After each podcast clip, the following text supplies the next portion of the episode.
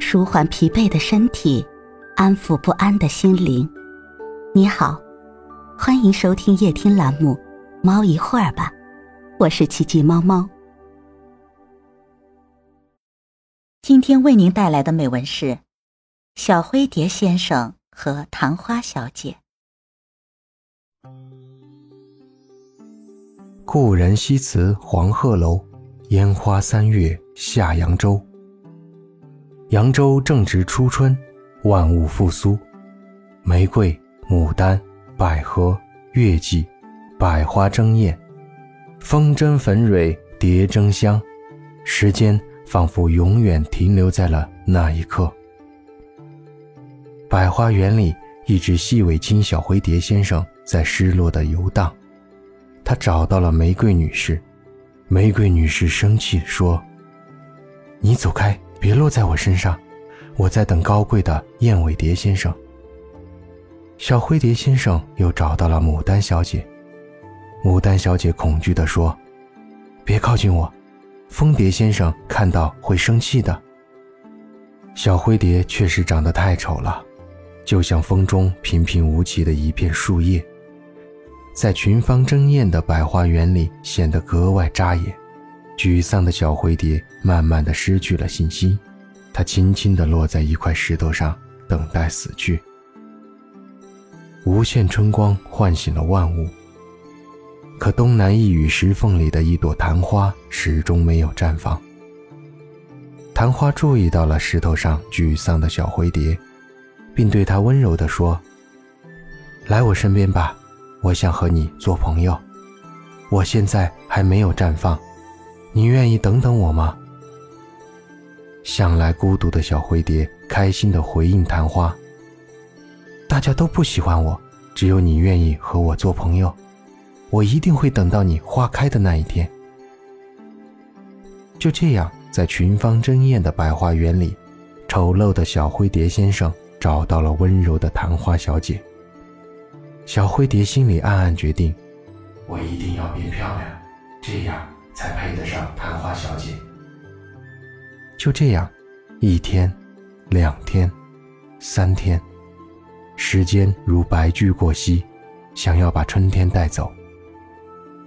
昙花小姐的花蕊被一层一层的花瓣严密的包裹，任何一只小野虫都飞不进昙花小姐的内心。小灰蝶先生自然也遵守着承诺，默默地守护在昙花小姐的身旁。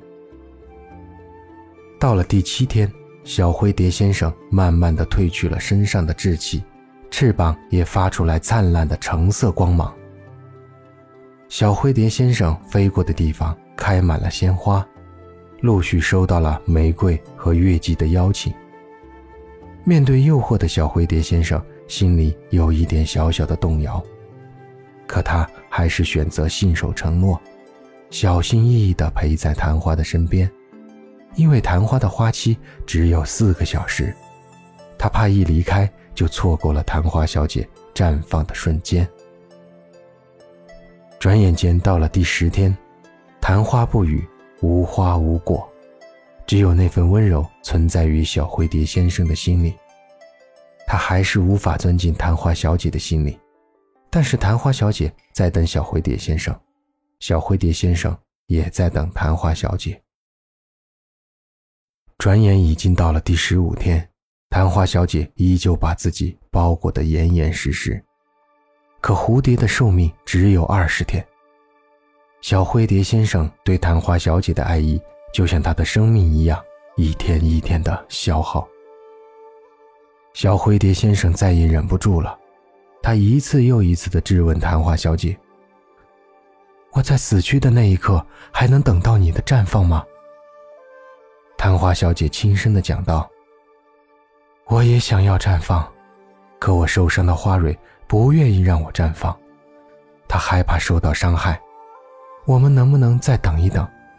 花蕊修复好了，我一定可以绽放。”得到答案的小灰蝶先生心里想：“既然有了选择，那就一定要坚定一点。”所以自始至终，他的第一选择永远是昙花小姐。这一点毋庸置疑。可就在这时，昙花小姐却主动推开了小灰蝶先生。昙花小姐枯萎了，她在小灰蝶先生一次又一次的质问下，彻底的枯萎了。小灰蝶先生愿意等昙花小姐到生命的最后一刻，可昙花小姐不想浪费小灰蝶先生短暂却又宝贵的岁月，所以昙花小姐选择了退出这片百花园。也许在世界的另一个角落，昙花小姐会重生，并且绽放，可小灰蝶先生却再也看不到她等待了许久的昙花一现了。就在昙花小姐枯萎的那一刻，小灰蝶先生也死掉了，死在了漫长的等待中，死在了破碎的爱情里，死在了无限春光的百花园。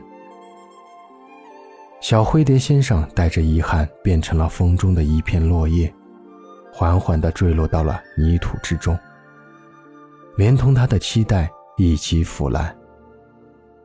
也许不久之后的将来，昙花小姐和小灰蝶先生都会重生，并且熠熠生辉，在世界上的另一个角落。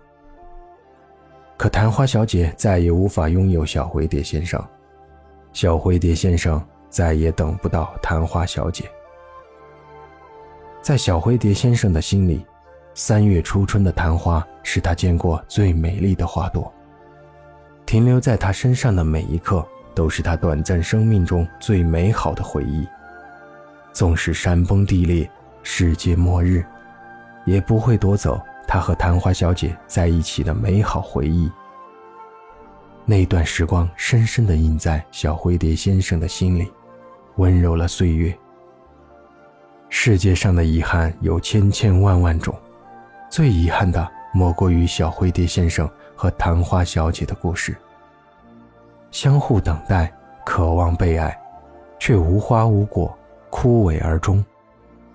此刻的小灰蝶先生明白了一件事情：在这黄金一般却又一文不值的青春里，原来遗憾才是年少的常态。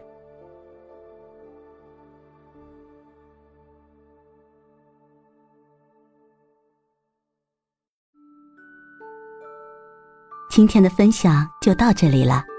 欢迎关注、订阅、分享、点赞，一键四连，也欢迎评论区交流互动哦。祝您晚安，我们明天再会。